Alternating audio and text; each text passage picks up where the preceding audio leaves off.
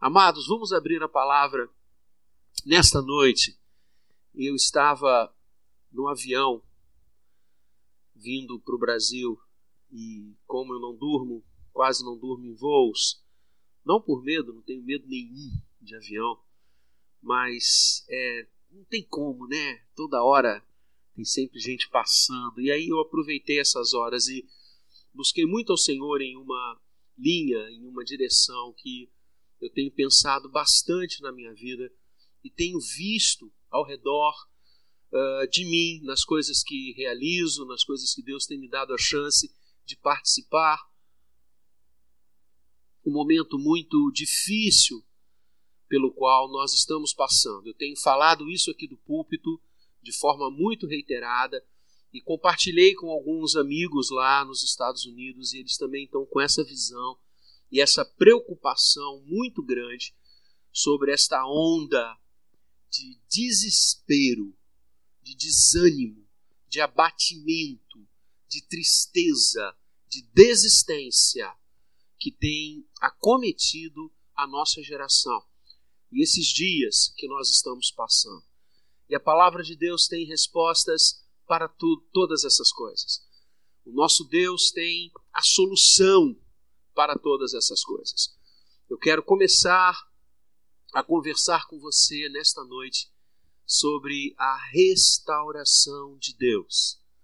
A restauração de Deus. Me lembro quando, bem mais jovem, muito mais jovem, eu fui visitar, já pastor, fui visitar um artífice de vidros.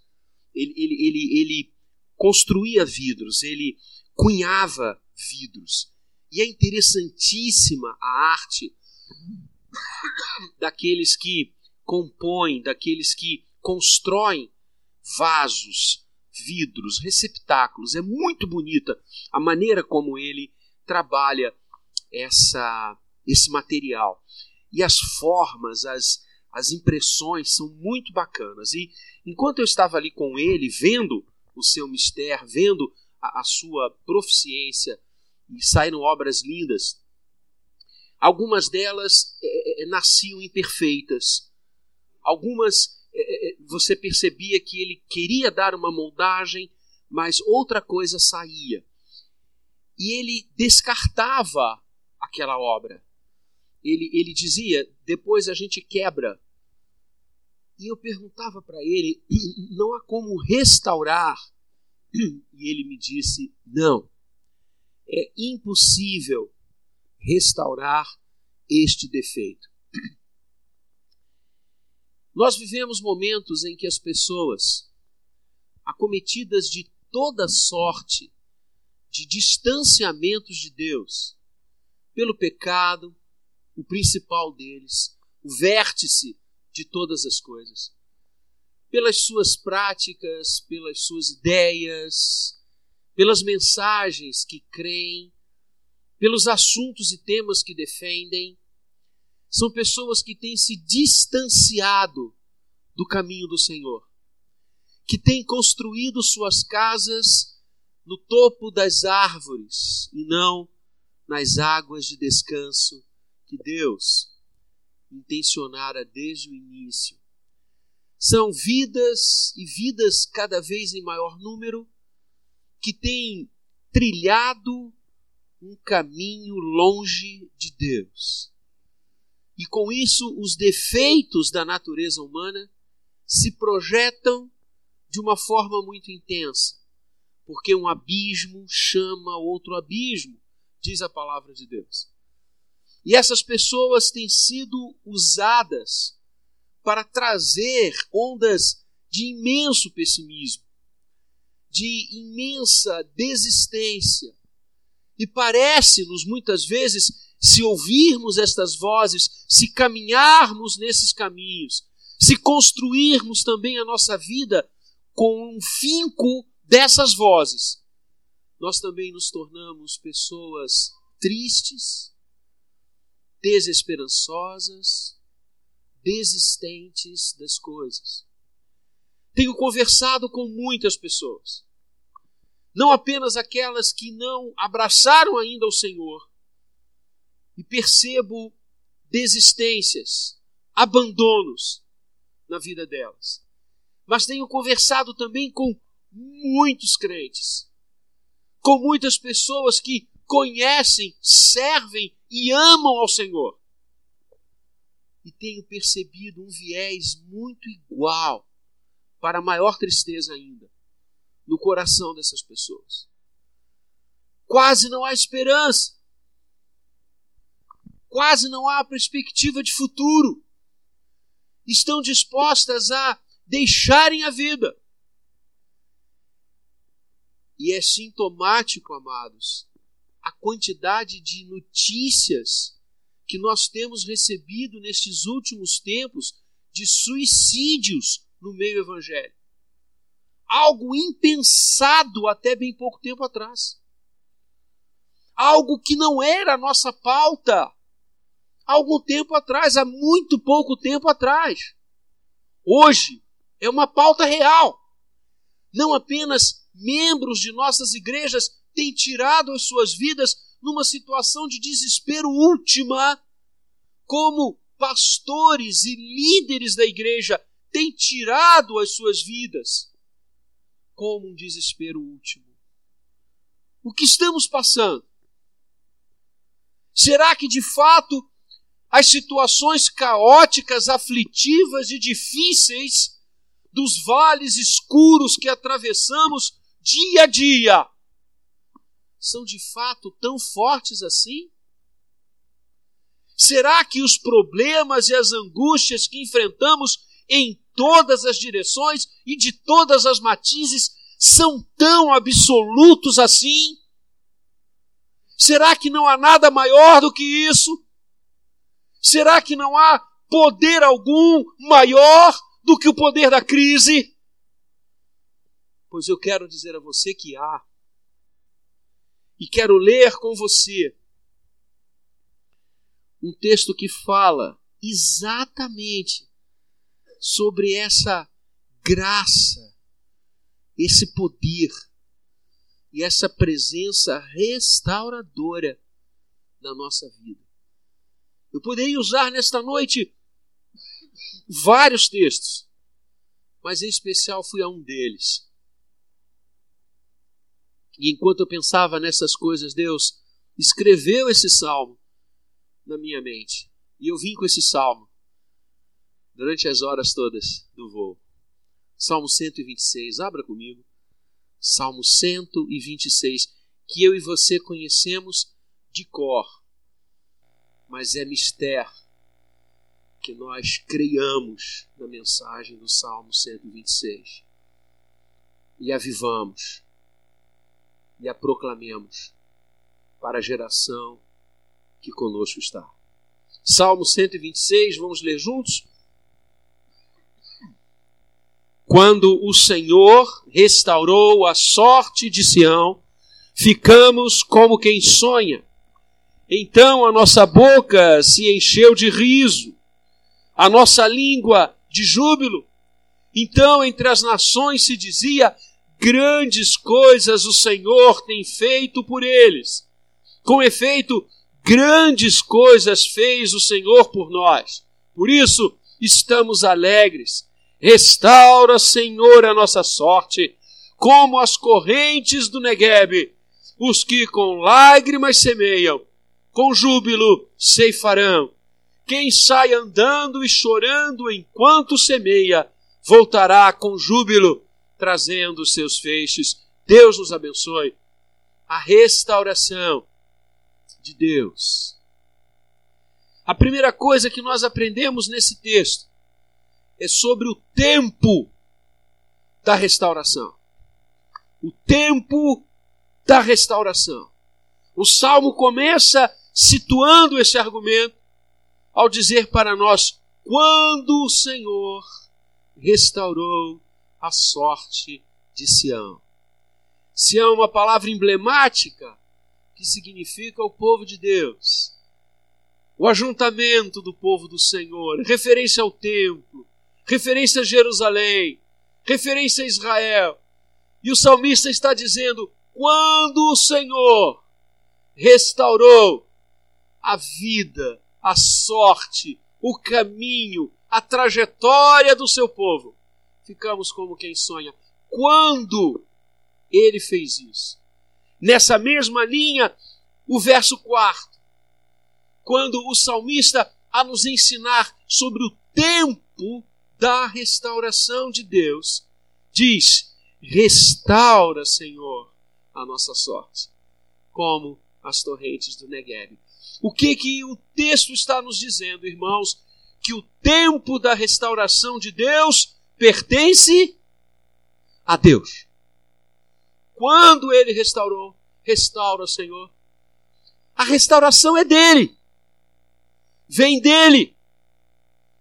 Olha que lindo, é um processo absolutamente pertencente a Deus. E o tempo da restauração é o tempo de Deus. É Ele quem age. É Ele quem faz. É Ele quem realiza. É Ele quem restaura. No tempo dele, na hora dele e da maneira que Ele quer e deseja. Que é uma maneira sempre boa, perfeita e agradável. E é interessante, amados, nós frisarmos que o tempo de Deus não é o nosso tempo. Vou repetir. O tempo de Deus não é o nosso tempo. Muitas vezes nós queremos que o nosso relógio coincida com o relógio de Deus. Às vezes acontece. Às vezes acontece. E a Bíblia está repleta de narrativas, e Paulo diz que todos os textos sagrados foram escritos para nossa edificação, para a gente aprender com o exemplo destes homens e mulheres que viveram as mesmas coisas que nós, que passaram pelas situações aflitivas que nós passamos, e quando nós lemos a maneira como Deus agiu na vida deles, isso nos alimenta. Para nós e para o nosso ensino, tudo foi registrado, é o que diz o Novo Testamento. Então, amados, às vezes o nosso relógio coincide com o relógio de Deus. Quantas vezes nós clamamos por algumas coisas, nós intercedemos junto ao trono da graça e imediatamente a ação do Senhor se faz presente. E imediatamente nós sentimos aquele bálsamo que só os céus podem lançar sobre nós. E imediatamente nós sentimos a restauração do Senhor. Mas muitas vezes o tempo de Deus não é o nosso. Quando a gente fala em tempo, a gente tem que lembrar algumas categorias bíblicas. O nosso tempo é aquilo que os gregos chamavam de cronos. É o tempo dos minutos, das horas, dos dias, dos meses e dos anos. O cronos começa a contar na nossa cultura quando nós nascemos. Na cultura chinesa, por exemplo, é quando há geração. Quando há geração do feto. Ali eles começam a contar o tempo. Eles fazem aniversário de um ano logo depois que nascem. Eu gosto disso, que como eu sou absolutamente contra o aborto, está certíssimo. A vida não começa com o nascimento, a vida começa com a geração. Mas o Cronos é esse tempo que acontece no espaço, no dia a dia nas coisas que nós fazemos e realizamos. O Cronos, a nossa vida, a nossa cronologia. Os gregos também tinham a expressão aion, que significava um tempo dentro do tempo, ou um tempo sem a regulação do Cronos. Uma palavra muito próxima de aion no nosso vocabulário é era. Uma era. Uma era geológica, uma era histórica, a gente fala da Idade Média. É um aion. É, é, é, é um tempo dentro do tempo, é uma, é uma cronologia mais ampla. Mas há uma terceira palavra que o Novo Testamento usa, que não é o Cronos, que não é o Aion, é o kairos. E a palavra kairos, traduzida nas nossas Bíblias, em várias passagens, como tempo apenas, o kairos é uma palavra que advém de cará ou caris, graça. Lembra quando o profeta Isaías disse que quando o Messias viesse, os cegos veriam, os coxos andariam, os cativos seriam libertados, os desesperançosos teriam esperança abundante, porque o dia do Senhor chegará. Kairos é o agir da graça no Cronos. É o agir da ação de Deus, bendita, maravilhosa, entusiasmante, renovadora, cheia de vida, porque sempre que Deus age, Deus gera vida.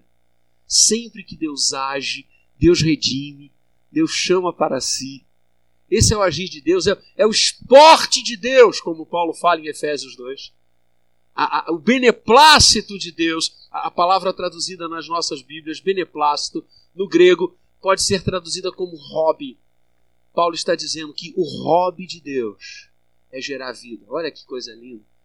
Ele vos deu vida estando vós mortos nos vossos delitos e pecados, nos quais andastes outrora, segundo o curso desse mundo, segundo o príncipe da potestade do ar, e éramos por natureza filhos da ira, como também os demais, mas Deus, sendo rico em misericórdia, por causa do grande amor com que nos amou, e ainda que estivéssemos mortos, nos deu vida, juntamente com Cristo. Pela graça sois salvos, isso não vem de vós, é dom de Deus, não de obras, para que ninguém se glorie, pois somos feitura dele, criados em Cristo Jesus para boas obras, as quais Deus de antemão já preparou para que andássemos nelas. Esse tempo, tempo da graça, que começa lá em Belém, que é ratificado no túmulo vazio, que passa pela cruz e que inundou a nossa vida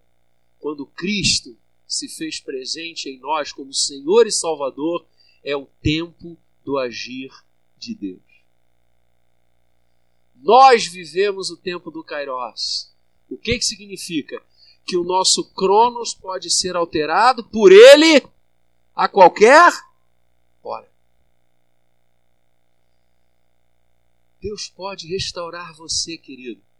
Você, minha querida, a qualquer hora porque nós já vivemos o Kairós. Nós já estamos mergulhados no Kairós. Nós respiramos o Kairós. Nós vivemos o tempo da graça. O tempo do agir bendito, absoluto e definitivo de Deus. As promessas se cumpriram em vindo a plenitude do tempo. Olha aí, o Cronos se cumpriu, o tempo da promessa se cumpriu. Ele veio em Cristo Jesus, nascido de mulher, nascido sob a lei. Cristo é a graça que intervém na nossa história. Cristo é o Cairós de Deus. Então, se nós estamos em Cristo, somos o que? Novas criaturas. Eu gostaria que nós pensássemos nestes textos novas criações. Porque não é apenas uma criatura nova, é uma criação nova. E a minha vida agora está totalmente jungida, presa, amarrada, amalgamada, firmada no Autor e no Consumador da nossa fé. O tempo da restauração é o tempo de Deus, é o Kairos de Deus. Às vezes essas ações parecem demorar, às vezes, às vezes, que elas podem demorar para mim e para você mas no Kairos de Deus, nunca. Parece muitas vezes que nós oramos e as respostas não vêm. Eu tenho me encontrado com pessoas que dizem isso, pastor, parece que Deus não me ouve. Nunca pense assim. Porque nós vivemos o Kairos. Nós vivemos Cristo. Nós vivemos o tempo da graça e quem está em Cristo está nele. Ressuscitou com ele, está sentado nos lugares celestiais. Como é que Deus não vai ouvir você? É que às vezes nós achamos que o Senhor demora. Não. Esse texto é escrito exatamente nesse viés. Veio o exílio, e durante o exílio, quantas orações subiram ao trono da graça pedindo a Deus a restauração? E talvez aquelas pessoas, e algumas delas certamente morreram no exílio sem contemplarem a restauração que Deus faria em relação ao seu povo na história e no tempo. Mas eu prefiro entender e achar que eles morreram na esperança. Porque, amados, se nós temos certeza que o tempo da restauração é de Deus, veja, não é seu, não é meu, quando o Senhor restaurou, se nós temos certeza disso, ah, a gente tem que viver em esperança. E aqui se abre o segundo argumento do texto: como enfrentar os tempos enquanto a restauração não chega porque ela pode, entre aspas, demorar. Sabe quanto tempo levou o exílio? Sabe quanto tempo Israel clamou no Egito para que Deus o libertasse? Quanto tempo os homens aguardaram o cumprimento da aliança e da promessa que Deus fez a Adão e Eva em Gênesis 3,15? Cara, o seu tempo não é o tempo de Deus. Creia nisso e viva nisso. Mas o fato dos nossos relógios, às vezes, não se alinharem, porque o relógio dele é sempre infinitamente melhor do que o nosso, não significa que nós devamos viver esse tempo desesperançosos. Não significa que nós vamos aguardar a restauração do Senhor se jogando de pontes. Não significa que nós vamos abdicar da beleza e da grandeza da vida. Não significa que nós vamos achar que os poderes deste mundo são maiores do que os poderes de Deus. Não significa que nós vamos crer e caminhar ao acordarmos de manhã que a situação do homem e a força do homem é muito maior do que a força de Deus. Não! Não! Nós somos o povo da graça, da graça em Cristo, o autor da nossa fé. E nós andamos olhando para Ele. E o texto é lindo. Quando o texto diz o seguinte: A gente que semeia com lágrima. É verdade. Enquanto você espera a restauração do Senhor, não pare de semear. Como enfrentar a espera da restauração? Primeiro, não desistindo dos seus projetos, continue a ceifar. Eu sei que às vezes é difícil. Eu sei porque eu vivo igual a você. Passo as coisas que você passa. Eu não saio do culto, entro no disco voador e chego domingo que vem. Eu enfrento as mesmas agruras que você mas eu vou continuar semeando. Eu vou continuar semeando. Eu vou continuar plantando. Eu vou continuar jogando semente. Eu vou continuar a trabalhar. Eu vou continuar a sonhar. Eu vou continuar a crer. Eu vou continuar a insistir. Eu vou continuar a jogar semente no solo. Eu não vou parar. Eu não vou desistir. Eu vou continuar semeando ainda que eu não tenha percebido a restauração do Senhor acontecer. Mas eu sei que ela vem. Eu sei que ela vem. Por isso eu não vou desistir. Eu vou continuar semeando. Ainda com os olhos cheios de água. Ainda que eu chore pelas dores da vida. Gente, as coisas da vida e que nos fazem sofrer. São as coisas da vida que nos fazem sofrer. Bispo Roberto Macalister, há muitos anos atrás, fundador da Igreja de Nova Vida, inaugurou um programa televisivo numa época que isso quase não existia, que era exatamente esse o tópico do programa. São as coisas da vida que nos fazem sofrer. Tinha uma música linda que inaugurava e fechava o programa. São as coisas da vida que fazem a gente sofrer. E daí a ele era uma música linda. Eu sei cantá-la toda, mas vou poupar você desse dissabor. As coisas machucam. São mortes, doenças. Eu estive agora na minha viagem com um homem de Deus que está enfrentando um momento dificílimo na sua vida. E nós oramos juntos com ele no hospital, eu e o Alame. Abraçamos com ele e oramos. Um homem de Deus. São as coisas da vida que nos fazem sofrer. Enfrentamos desempregos. Enfrentamos crises financeiras. Enfrentamos crises emocionais que muitas vezes querem nos derrubar, nos exaurir tirar as nossas forças todas. As crises da nossa pequenez, da nossa incapacidade de lidar com problemas maiores. Nossa, um somatório. Mas achar que elas são maiores do que a graça, não. Por isso eu vou continuar semeando no meio delas, ainda com os meus olhos cheios d'água. Não tem problema porque quem sai andando e chorando, enquanto semeia, porque crê que a restauração do Senhor virá, voltará com júbilo, trazendo os seus feixes. Então, a primeira coisa, não desistir. A segunda, crer na vitória.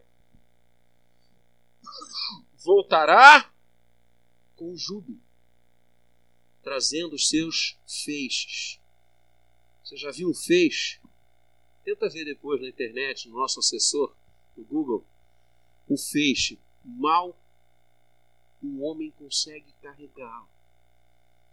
Que o salmista está dizendo é o seguinte: não desista. Mas não desista não porque você é forte. Não desista não porque você é sábio. Não desista não porque o seu dinheiro vai conseguir alguma coisa. Não desista porque o Kairós de Deus vai acontecer.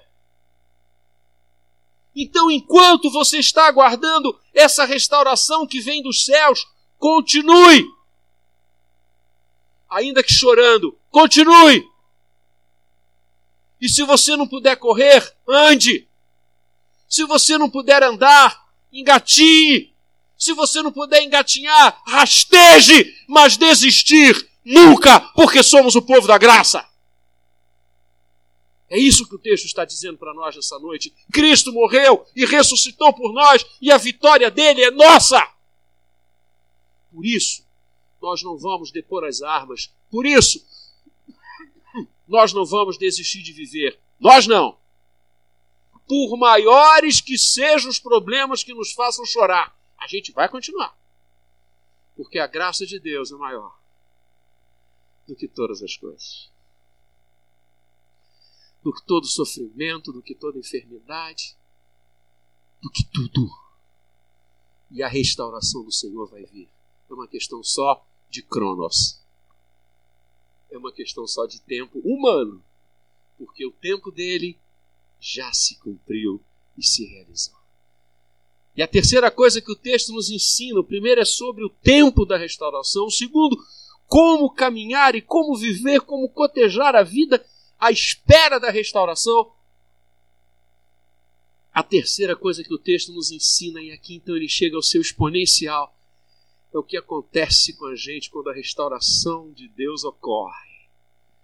Quando ela vem, quando ela é derramada, quando os céus se abrem e as trevas se transformam em luz. Olha o que diz o texto, que coisa linda. Quando o Senhor faz isso, quando o Senhor intervém no nosso cronos, quando Deus vem no nosso dia a dia, quando o autor da nossa fé nos resgata, ficamos como quem sonha. Sabe quem sonha? Quem tem esperança. Nós vivemos um tempo de desesperança. E a falta de esperança na língua portuguesa significa desespero. Não esperar, desesperar.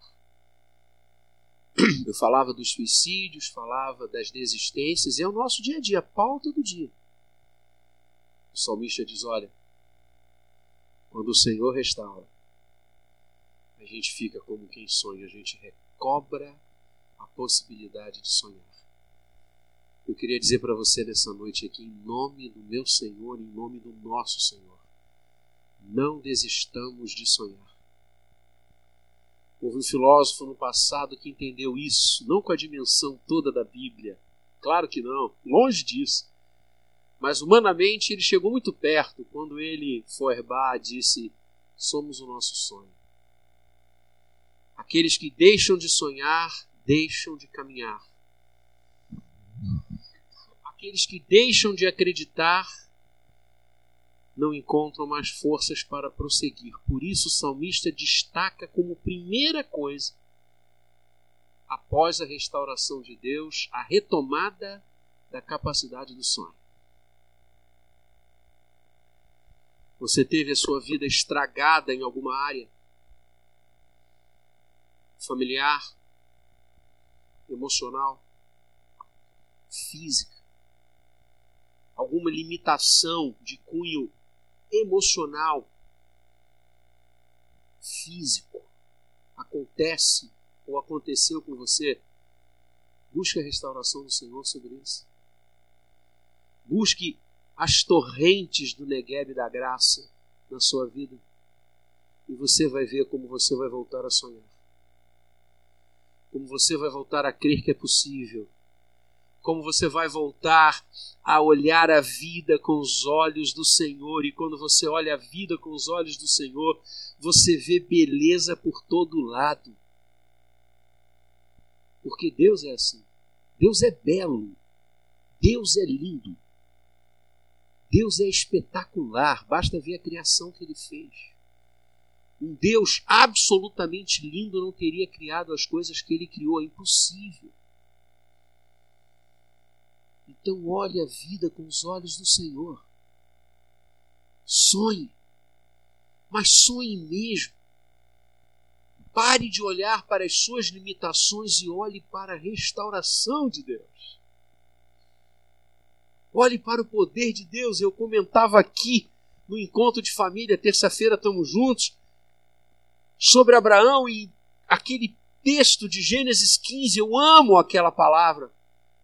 Quando Abraão, absolutamente em crise existencial, porque o filho não vinha, anos, a promessa não se cumpria, a idade chegou, a força faltava, e ele olhou para trás e disse: Caramba, o que, que eu construí, o que, que eu fiz, o que, que eu escrevi? Absolutamente nada.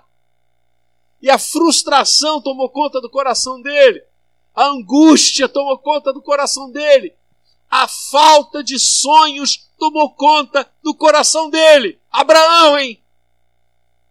Se isso aconteceu com Abraão, imagina conosco. E o que, que aquele homem faz? Ele se enterra numa caverna. Gênesis 15 ele vai para o fundo de uma caverna e fica lá.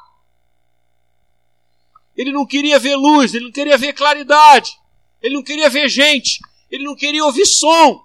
Porque quem entra de cabeça numa depressão quer se esconder. E Abraão foi se esconder dentro de uma caverna. Mas Deus chegou lá. Como Deus sempre chega. Como o Salmo 23 ensina a bondade e a misericórdia do Senhor nos caçam todos os dias da nossa vida. E a misericórdia e o amor do Senhor caçaram Abraão e o encontraram lá dentro da caverna. E sabe o que a Bíblia diz que Deus fez? Deus o conduziu para fora. É assim que está lá no texto. O Senhor o conduziu Você já reparou quando a gente está enfrentando alguma barra, a nossa vontade de se esconder debaixo da cama? A nossa vontade de não sair à luz do dia. Eu fui visitar uma jovem que está vivendo uma crise de pânico e ela não consegue sair do seu quarto. Ela não consegue vir à sala da casa dela. Ela vive hoje dentro do quarto. Eu tive que ir ao quarto dela para conversar com ela. Ela, ela. ela tentou.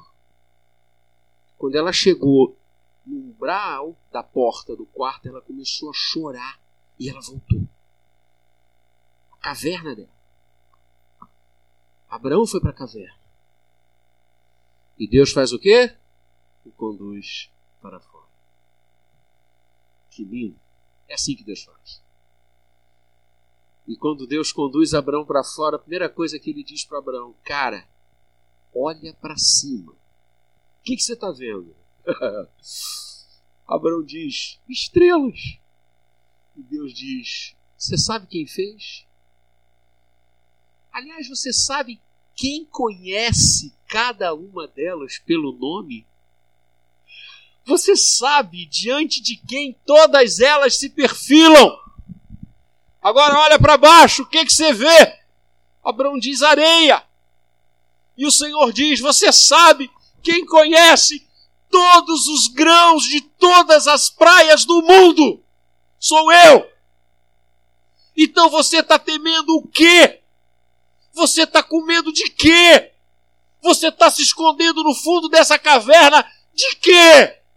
Se eu estou com você, eu sou o El Shaddai, o Todo-Poderoso. Gente, o Senhor é o nosso pastor. A gente não precisa se esconder em caverna nenhuma. Porque nós vivemos o tempo da graça, bendito seja o Senhor. Nós vivemos o tempo do amor inefável de Deus, incondicional de Deus. Volte a sonhar, querido, porque Deus restaurou sua vida em Cristo Jesus. Essa restauração já veio sobre você. Que coisa linda. E o texto avança. A nossa língua se encheu de júbilo e a nossa boca de riso. Eu andei conversando com alguns psiquiatras e psicólogos cristãos. Eu tive a graça de poder ceder, tenho cedido mensalmente uma sala lá no Mackenzie para a reunião do grupo de psiquiatras e psicólogos cristãos. Aliás, eles lançaram recentemente pela Sociedade Bíblica do Brasil uma Bíblia, Bíblia Conselheira, sensacional. E eu achando que eu ia fazer alguma coisa, eu ganhei uma Bíblia deles, o grupo foi lá no Mackenzie, agora um pouco antes de eu viajar, e me presenteou com um exemplar da Bíblia, lindo, lindo exemplar. E aí o que, que eu fiz? Liguei para o Vini, achando que eu ia né, dar uma 1 a 0 para mim, né? Falei, meu pastor, botei ele né, em FaceTime com um grupo que estava ali comigo. Falei, olha, eu estou ganhando aqui uma Bíblia. Ele falou, reverendo. Aí mexeu assim na bolsa dele, tirou um exemplar. Falei, eu também estou lendo. Falei, rapaz, mas eu não consigo te vencer, né? Então você está sempre na minha frente, foi uma bênção. Mas eu tenho conversado com esse grupo exatamente sobre os momentos difíceis que nós estamos passando como seres humanos. E eles me disseram algo muito interessante que uma das características de alguém que está em depressão, em angústia, em tristeza profunda, é a ausência de riso. Entenderam por que, que o salmista diz: quando o Senhor restaura, a nossa boca se enche de riso. Cara, como a Bíblia, há séculos atrás, bate direitinho com todas as informações da medicina, da psicologia, de tudo. Sabe por quê? Porque quem escreveu isso aqui foi quem nos fez. Ninguém mais conhece você do que o seu Criador. Por isso, quando o Senhor tira a gente da caverna, e Ele nos tirou da caverna quando morreu no Calvário e quando ressuscitou, quando Deus nos busca lá dentro e nos tira e mostra o seu poder, a nossa boca se enche de riso. Tchau, angústia. Tchau, depressão. Tchau, fraqueza. Tchau, falta de coragem. A gente sonha em rir, mas a gente não sonha em rir porque a gente é forte. A gente não sonha em rir porque a gente tem dinheiro. A gente sonha e a gente ri porque Deus restaurou a nossa vida em Cristo Jesus. Nós temos conteúdo para isso. E aí é que está, olha só. Sabe por que, que a gente ri? E sabe por que, que a gente sonha? Porque grandes coisas o Senhor tem feito por nós. Grandes coisas o Senhor tem feito pelo seu povo. Ah, queridos, o tempo da restauração é o tempo de Deus. A quarta vigília vai chegar, tenha certeza disso. Talvez você ache que ela demore, mas ela vai chegar. Cairós de Deus, já aconteceu. E é interessante a gente pensar, não é? E aí eu concluo que há uma restauração plena, absoluta e total que Deus fez em Cristo quando na cruz entregou a sua vida, quando no túmulo vazio ele a recupera. Essa é a restauração eterna, essa é a restauração sem volta, essa é a restauração das restaurações, é a nossa justificação, é a nossa redenção, é o sangue do Senhor que nos cobre de uma vez para sempre, graça que salva. E a partir daí, até o nosso encontro com Ele, as restaurações situacionais vão acontecer a cada momento. Essas é que podem parecer demorar para a gente. Mas estas só acontecem porque aquela já aconteceu. O Kairos já aconteceu. Agora é uma questão de aplicabilidade histórica no nosso dia a dia. E você e eu vamos ficar tristes, eu e você vamos ficar desanimados, eu e você vamos ter medo dos problemas, como Abraão, como Davi, como Paulo, como todos. Mas creia. E quando isso acontecer, a gente vai correr para a caverna. A gente vai se esconder. Mas a mão do Senhor vai lá. Vai nos encontrar. Vai nos conduzir para fora. E vai dizer: Eu continuo sendo Deus. Como a gente cantou aqui. Quando eu cheguei a gente estava cantando esse louvor, eu cantei junto com vocês aqui no corredor. Ele continua sendo bom. Creia nisso. E enquanto você está enfrentando essas barras, não desista de andar, não desista de viver, não desista de ceifar, não desista, porque a colheita vai acontecer, porque Deus continua sendo Deus ele continua sendo bom e Ele é o nosso Senhor. Ele criou as estrelas, Ele sabe quantos grãos de areia tem. Ele é Ele. E quando Ele vem, e quando Ele vem, e quando Ele desaba sobre nós, a sua graça, o seu carinho, a sua presença, o seu tudo. Ah, queridos, nós voltamos a sonhar e nós voltamos a rir. Então, nessa noite, levante-se, abrace o Senhor Jesus e caminhe com Ele. Nessa noite, não saia daqui achando que as coisas da vida que nos fazem sofrer são maiores do que o poder daquele que amou você e daquele que vai voltar, para que onde ele estiver, estejamos todos nós. Deus abençoe você. Não desista de crer naquele que é o autor da nossa fé.